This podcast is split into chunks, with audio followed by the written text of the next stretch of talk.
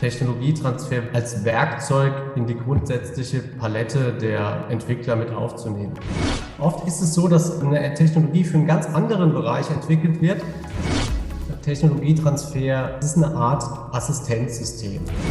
Das Unternehmen versetzt es in die Lage, zukunftsfähige Produkte in Zukunft am, am Markt eben auch platzieren zu können.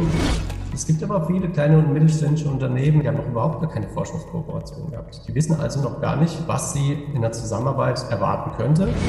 Und genauso erfolgreich, äh, wie es die großen Unternehmen machen, sollte es eben auch für die KMUs in Zukunft Teil der Strategie sein, Technologietransfer als Werkzeug für die Produktentwicklung zu übernehmen.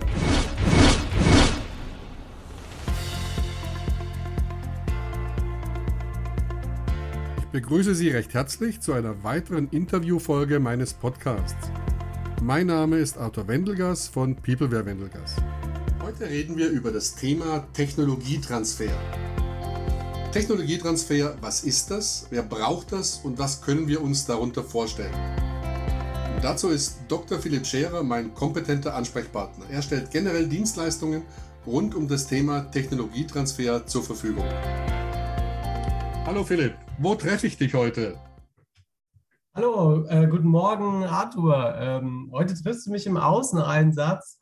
Ich bin äh, in, in Leipzig unterwegs. Ähm, Im Auftrag von einem Kunden äh, schaue ich mir dann ein Forschungsinstitut an. Magst du dich unseren Zuhörern zunächst mal kurz vorstellen, Philipp? Hallo, mein Name ist äh, Philipp Scherer. Ich wohne in Karlsruhe, 37 Jahre alt, und ähm, selbstständig äh, im Bereich in, äh, Innovationsberatung und da mit Schwerpunkt Technologietransfer. Was kann ich mir denn unter Technologietransfer vorstellen? Ja, Technologietransfer ähm, bezeichnet eigentlich den Übergang von ähm, neu entwickelten Technologien, ähm, ob sie jetzt patentgeschützt sind beispielsweise oder auch nicht geschützt sind, die an Forschungseinrichtungen entwickelt werden, die aber noch ein, ja, eine, eine Heimat in der Wirtschaft suchen, eine Heimat in einem Unternehmen, wo sie dann wirklich später zu Innovationen werden können und ähm, der Gesellschaft wieder ähm, einen Nutzen bringen und eben nicht in der ähm, Schublade der Wissenschaftler verstauben müssen. Das heißt, du bringst der Industrie zum Beispiel innovative Ideen und Forschungsergebnisse aus Hochschulen oder Universitäten oder anderen Forschungsinstituten nahe. Ja, genau so ist es. Also ähm, du hast ja in Deutschland eine äh, Vielzahl an Forschungseinrichtungen und Gesellschaften wie die Fraunhofer Gesellschaft, die Helmholtz Gesellschaft, Max Planck. Dann hast du ganz viele äh, Universitäten, ähm, du hast ähm, Fachhochschulen und ähm, da wird ja jede Menge technologisches Neues entwickelt. Und jetzt ist es so, trotz vieler ähm, Magazine, trotz wissenschaftlicher Veröffentlichungen, trotz Auftritten und Pitches, Pitches von neuen Startups und Spin-offs aus Universitäten ist es doch so, dass viele Informationen, die interessant wären für die Unternehmen, eben hinten runterfallen. Viele Technologien, die beispielsweise auch in einem anderen Kontext entwickelt wurden, die sind, äh, ja, die äh, erreichen das Unternehmen äh, beispielsweise gar nicht, weil der eine von dem anderen nichts weiß. Und wüssten sie voneinander, gibt es ganz viele hm, Beispiele aus der Geschichte, wie hier eine erfolgreiche Symbiose entstehen kann. Das heißt, es ist auch so, so eine Art Technologievermittlung. Ja? Du hast einen Überblick darüber, was äh, an den Universitäten oder in den Instituten wie Fraunhofer, Steinbeis etc., was da so passiert und machst da aktive Recherche und, und, und findest dann die Verbindungen zu, zu Unternehmen äh, oder Organisationen, die das brauchen. Genau, also so kann man es sehen. Es ist eine Art Technologievermittlung. Ich sehe mich da so ein bisschen als One-Stop-Agency. Das heißt, man fängt an mit dem Scouting, man schaut sich an, was ist ähm, alles unterwegs. Also ähm, ich würde mir nicht an, an, neuen Technologien, ich würde mir jetzt nicht anmaßen zu sagen, ich wüsste da Bescheid, um Gottes Willen. Ähm, du musst dir vorstellen, wir haben über 350 verschiedene Forschungseinrichtungen in Deutschland. Und ähm, da ähm, fängt es dann eben an mit dem Scouting. Und wenn man was Interessantes ähm, gefunden hat, dann geht man eine Art Voranalyseprozess. Und wenn das dann immer noch interessant ist für ähm, das Unternehmen, dann bringt man die zwei Player, also das Team der Wissenschaftler und ähm, die, ähm, das Unternehmen, meistens ist es die Entwicklungsabteilung oder die Geschäftsführung, dann in Kontakt äh, miteinander. Und dann wird man sehen, ob ähm, die Technologie eben ähm, Potenzial hat, ähm, hier ein gemeinsames Projekt zu starten. Und ich begleite dann auch äh, in diesem Technologietransferprozess bis hin ähm, zur, äh, ähm, bis hin zur Förderung des Projektes. Also das kann schon auch mal sein, dass äh, die Projekte dann entsprechend auch finanziell durch Programme des Bundes, beispielsweise ZIM, dann auch ähm, gefördert werden, weil ja unsere Gesellschaft an sich bestrebt ist, diese neuen Technologien auch unter die Leute zu bringen. Wie, wie, wie kann man sich das vorstellen? Wie oder wann und wie kontaktiert dich denn ein Unternehmen, das das Gefühl hat, ich, wir wollen irgendwas, wir bräuchten Know-how, das wir noch nicht haben oder wir, wir brauchen neue Ideen. Wie, wie, wie kommt so ein Kontakt mit dir zustande? Es, es gibt natürlich äh, Unternehmen, mit denen arbeite ich schon länger zusammen. Und da ist es eben so, dass ich ähm, versuche, Technologietransfer wirklich als, ähm, als Werkzeug in die grundsätzliche äh, Palette der ähm, Entwickler mit aufzunehmen. Also immer dann, wenn, wenn man an einer Stelle nicht weiter äh, kommt, ähm, weil man ein technisches Problem lösen möchte, sollte man im Hinterstübchen haben, hm, warum sollte ich eigentlich das Rad noch ein zweites, drittes, viertes, fünftes Mal erfinden. Ähm, ich kann doch hier an der Stelle äh, gegebenenfalls schauen, ob da nicht ähm, es eine Möglichkeit eines Shortcuts gibt. Das heißt, ähm, ich kann mir viel Ressourcen, viel Zeit ersparen ähm, für eine Lösung, die gegebenenfalls schon validiert ist, gegebenenfalls auch schon in einem anderen Technikbereich. Ansonsten ist es so, dass die Unternehmen ähm, meistens dann kommen, wenn sie tatsächlich irgendwo wirklich nicht weiterkommen. Das heißt, wenn irgendwo ja, eine Art äh, Schmerz ist. Man, kann mit der, man kommt mit der technischen Entwicklung, mit seinen eigenen Kräften nicht weiter. Das ist oft so bei Unternehmen, die eben gar nicht so viele auch personelle Ressourcen zur Verfügung haben. Oft ist es auch so, dass, ähm, bleiben wir mal bei den kleinen und mittelständischen Unternehmen, ähm, da ist es oft so in Deutschland, du hast halt Produkte, die am Markt noch gut performen. Du weißt aber, in, in zehn Jahren wird das nicht mehr der Fall sein. Ähm, das sind technologische Neuerungen gefordert und du hast auch hier wieder begrenzte Ressourcen, das äh, in der Zeit auf die Beine zu stellen. Und da ist es ähm, besonders interessant, einfach mal zu schauen, ähm, was reibt sich denn, was, was, was gäbe es denn noch für Möglichkeiten. So wie ich dich jetzt verstanden habe, ist es also für ein Unternehmen wichtig, den Technologietransfer kontinuierlich auf der Agenda zu haben. Aus meiner Sicht wäre das dann auch eine weitere Dimension der sogenannten Business Agility. Das heißt, wir müssen immer schauen, wo könnte die Reise hingehen, was erwarten unsere Kunden und wo könnten wir unsere Kunden künftig noch besser unterstützen. Ja, das ist richtig so. Also ähm, vielleicht sollten wir mal ein ganz bekanntes Beispiel nehmen an der Stelle. Ähm, ein ganz prominentes Beispiel, das ist ähm, die Firma Apple. Und ähm, da äh, war es ja so, also wenn ähm, das erfolgreichste Produkt ja, der Firma Apple ist das Smartphone, also das ist das iPhone. Ähm, das hat Apple zum erfolgreichsten und ähm, ja, wertvollsten Unternehmen der Welt gemacht. Und ähm, vieles am Smartphone war gar nicht neu. Du hattest vorher schon Apps, du hattest vorher schon Touch, Touchscreens, auch in der Größe. Und was letztlich neu war, das war die ähm, Steuerung des Smartphones über ähm, Scroll- und Wischgesten, über das Swipen und äh, das hat Apple gar nicht erfunden. Letztlich ist das äh, ein sehr prominenter Fall von Technologietransfer. Ähm, das ist nämlich an der University of Delaware entwickelt worden. Ähm, Gab es auch Schutzrechte zu der Zeit darauf. Und äh, Apple war aber einfach informiert und ähm, war eben da am Campus aktiv und ähm, hat das Potenzial erkannt. Und ähm, dann kam es eben zum, ja, sagen wir es so, Technologietransfer.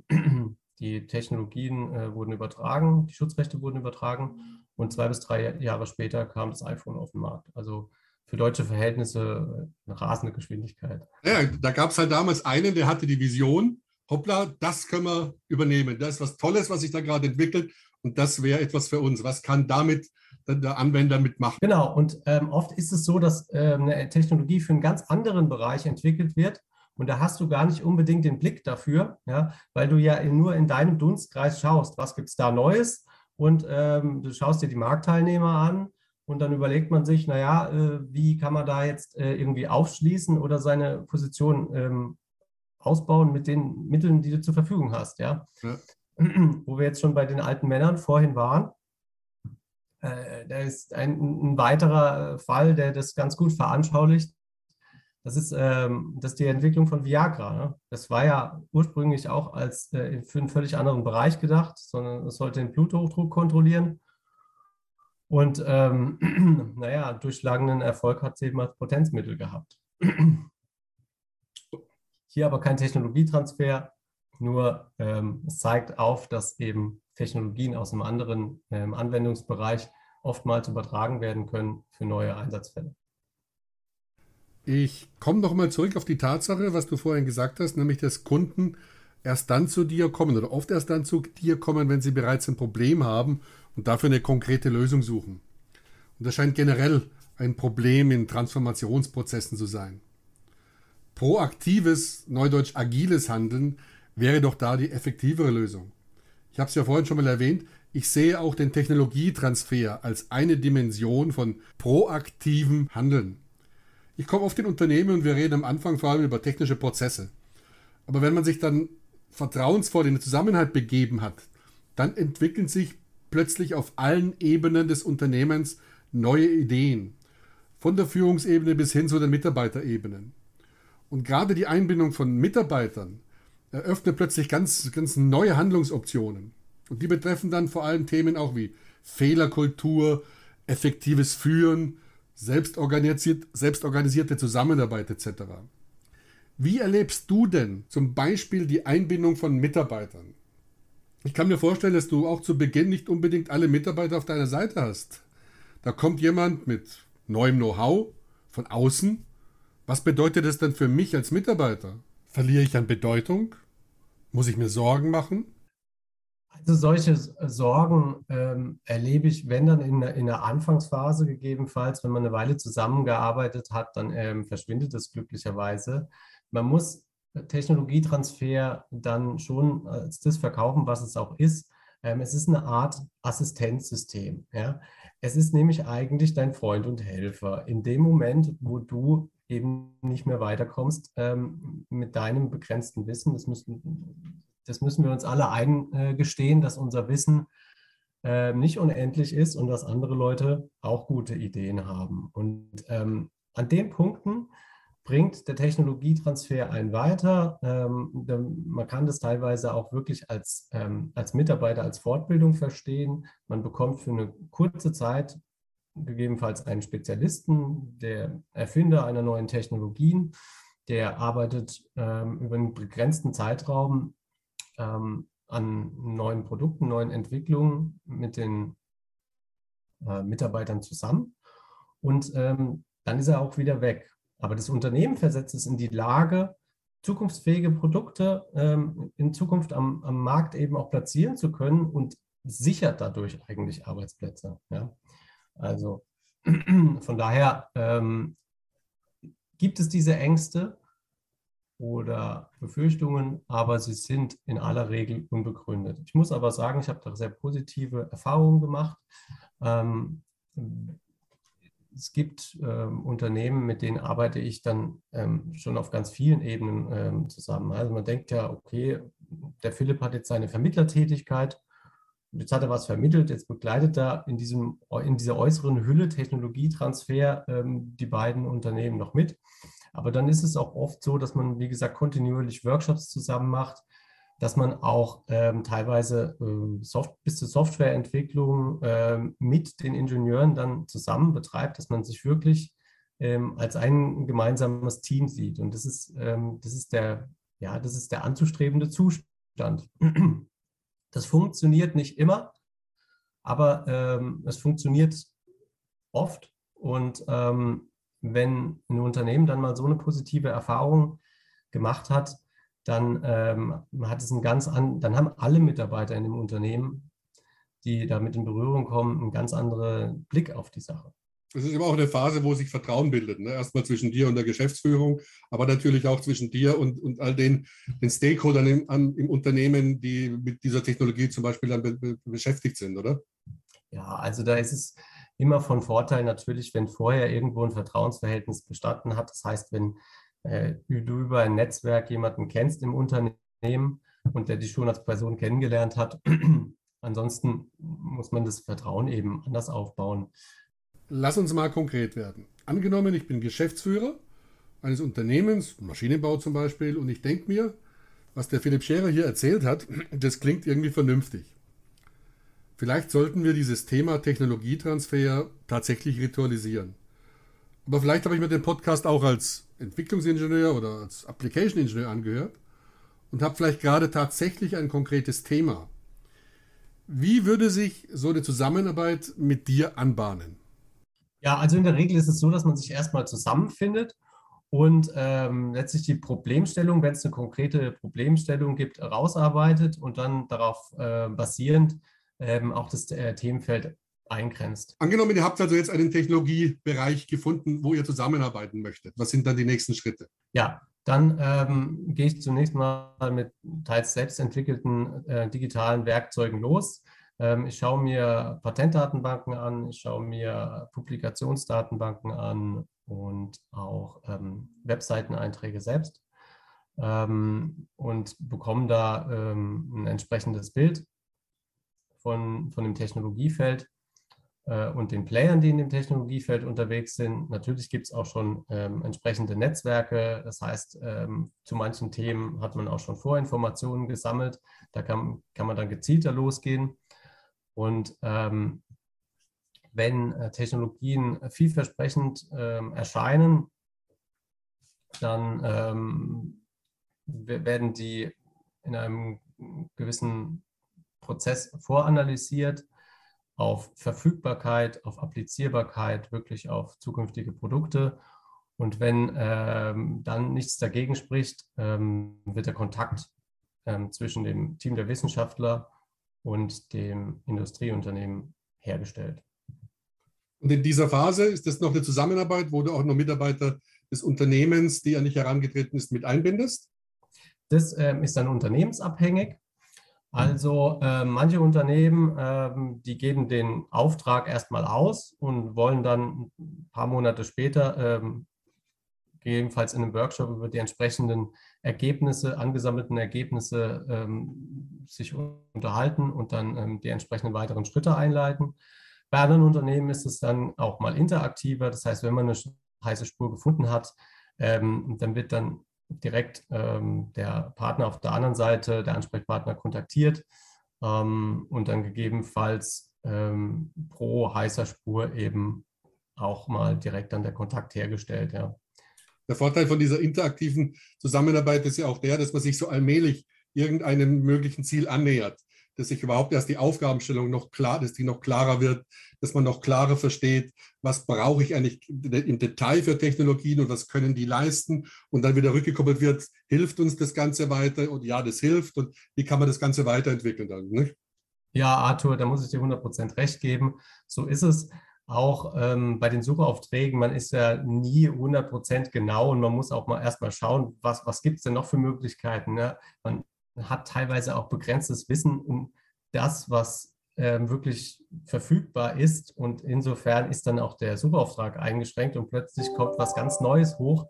Und da ist es schon, ähm, ist es schon relevant, äh, da zwischendurch nochmal sich zu unterhalten. Oder ähm, es, es gibt irgendeine Einschränkung, die erst im Laufe des ähm, Suchprozesses ähm, relevant wird oder klar wird. Und ähm, ich persönlich präferiere auch eher die interaktive Variante. Ähm, das heißt nicht, dass man da jeden Tag im Teams-Chat hin und her schreibt, aber ähm, man ähm, kriegt sofort, beide Seiten bekommen äh, sofort Feedback, ob das in die richtige Richtung geht.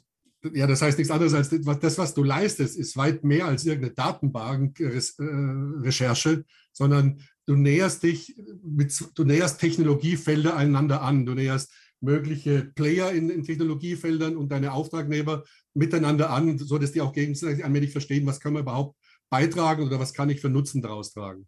Ja, das ist ein ähm, sehr äh, umfassender Prozess. Ähm, da geht es ja nicht auch immer nur um die Technologien. Es geht, wie gesagt, um die Verfügbarkeit. Es geht auch letztlich auch darum, ähm, was sind die äußeren Umstände? Gibt es überhaupt gibt es gegebenenfalls Schutzrechte, die überhaupt gegen eine, die gegen eine Übertragung sprechen. Dann muss man sich ein bisschen mit Schutzrechten auskennen. Ist der ähm, entsprechende Partner auf der anderen Seite, der Wissenschaftler, ist der vielleicht schon gebunden durch äh, Zusammenarbeit mit anderen Unternehmen? Oder ist die Gruppe der Wissenschaftler vielleicht gar nicht bereit? Und manchmal zählt tatsächlich auch der Nasenfaktor. Ähm, und das, das kann natürlich nicht alles äh, der Computer äh, erledigen. Ja. Da ist, das ist dann, da ist dann quasi schon Handarbeit noch gefragt. Ja. Ähm, da hilft mir natürlich ein bisschen ähm, meine Erfahrung, die ich vorher gesammelt habe. Ich hab, bin selbst promovierter Ingenieur ähm, im Bereich Maschinenbau und habe auch jahrelang im Technologietransfer ähm, am KIT gearbeitet. Ähm, das heißt, ich kenne auch die anderen. Das KIT. Das Karlsruher Institut für Technologie, die ehemalige Universität Friedrichiana, für die, die das KIT nicht gleich sofort kennen. Ganz genau, ja, mittlerweile die größte Forschungseinrichtung in Deutschland. Ähm, und da habe ich äh, eine, ein paar Jahre im Technologietransfer gearbeitet. Das heißt, ich bin von der Angebotsseite äh, gekommen und kenne eben auch das Umfeld, in dem sich die Wissenschaftler bewegen und ähm, die Fettnäpfchen, in die beide Seiten treten können. Ja, Philipp, du hast von Playern in unterschiedlichen Technologiefeldern gesprochen. Was sind denn die Technologiefelder, in denen du deine Kunden unterstützt? Ja, also grob umrissen kann man sagen, das ist ähm, der Bereich Maschinenbau und Elektrotechnik und alles, was artverwandt ist, beispielsweise Produkte aus dem Bereich Medizintechnik, ähm, alles, was darüber hinausgeht, ähm, da wird es natürlich mit meinem technischen Fachwissen immer schwieriger, hier ähm, gute Analysearbeit zu machen. Ähm, die Methoden, dort Technologien zu finden, sind aber die gleichen. Ja, Philipp, wie ich von dir erfahren habe, äh, sind deine Hauptkunden, die stammen aus den mittelständischen Unternehmen. Ja, das ist tatsächlich richtig. Ähm, das liegt daran, dass ähm, große Unternehmen, große Technikunternehmen, äh, die haben ähm, diese Dienstleistung, die ich bereitstelle, haben sie in der Regel schon selbst. Also Unternehmen mit mehreren tausenden Mitarbeitern, die haben ihre eigenen Technologie-Scouts, die haben ihre Patentanwälte, die haben entsprechende, teilweise schon Kooperationen über Jahrzehnte mit Lehrstühlen. Das heißt, die sind eigentlich verhältnismäßig schon gut versorgt.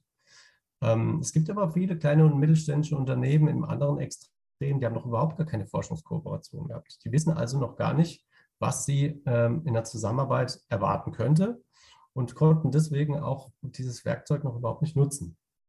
Philipp, jetzt hast du ja im Rahmen deiner Tätigkeit sehr viel Kontakt mit Experten aus unterschiedlichsten Bereichen oder auch Doktoranden von Universitäten. Und im Rahmen deiner Tätigkeit entstehen da ja auch teilweise ziemlich intensive Zusammenarbeiten. Jetzt kenne ich aus meiner Zeit bei Airbus, dass ich oft Technologiepartner zum Beispiel aus begrenzten Arbeitnehmerüberlassungen nach Ende eines Projekts dann auch übernommen habe. Ich kann mir vorstellen, dass sich im Rahmen deiner Technologietransferaktivitäten solche Gelegenheiten auch ergeben. Ja, da legst du ganz genau richtig, Arthur.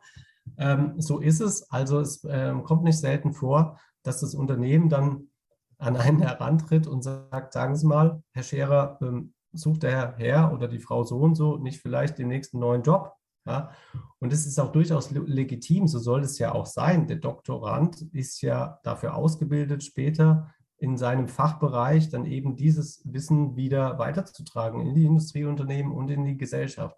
Von daher ist es eine Win-Win-Situation eigentlich für alle Seiten. Und für viele Unternehmen ist das auch sogar der relevantere Aspekt. Mhm. Also die, den Kontakt zu den wirklichen Wissen, zu den Wissensträgern und Spezialisten ähm, zu finden, auch für zukünftige Entwicklung. Wie sieht denn so deine Vision aus, zum, ja, wenn du über Technologietransfer in der Zukunft, vor allem auch im Rahmen der digitalen Transformation nachdenkst? Und wir reden ja deswegen in diesem Podcast darüber, weil wir halt auch über Strategien reden. Strategien, die uns helfen, die digitale Transformation besser in den Griff zu bekommen. Was sind da so deine Visionen?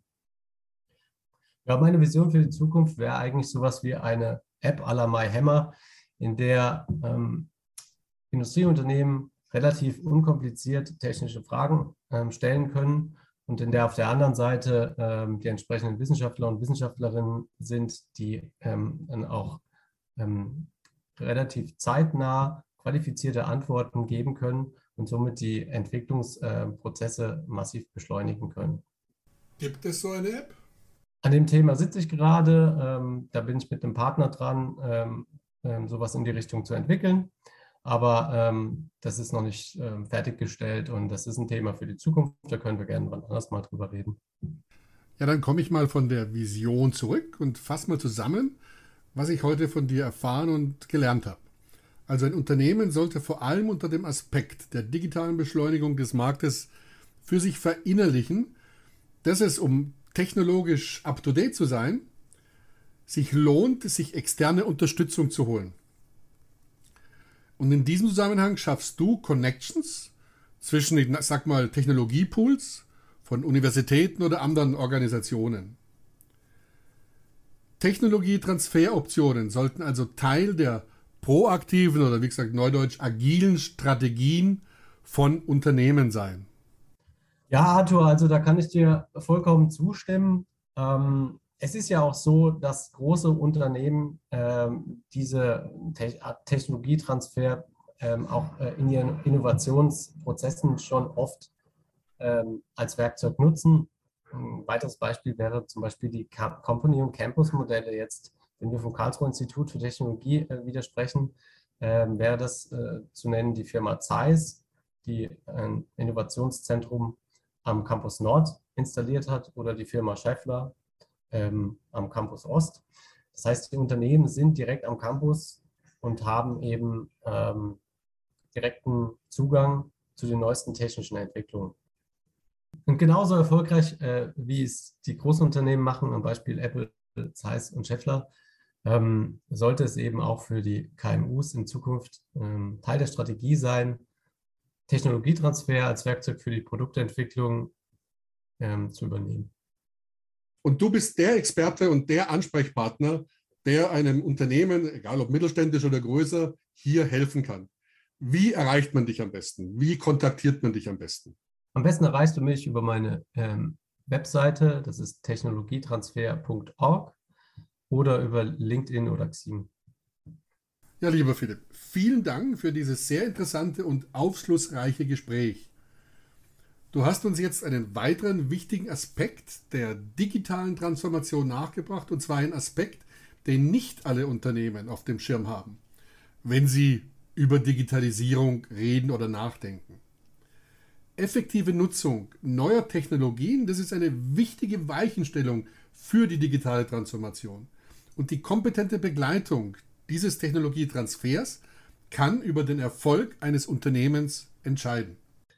Ja, vielen Dank, Arthur, dass du mir auch hier die Gelegenheit gegeben hast, ähm, die Aspekte des Technologietransfers ähm, in deinem Podcast zu beleuchten. Ja, sehr gerne. Und es hat wieder Spaß gemacht, sich mit wirklichen Experten auszutauschen. Und ich bin mir sicher, wir sehen uns bald wieder mal im Rahmen des KIT-Expertenteams. Bis dahin, tschüss. Hat Ihnen diese Folge gefallen?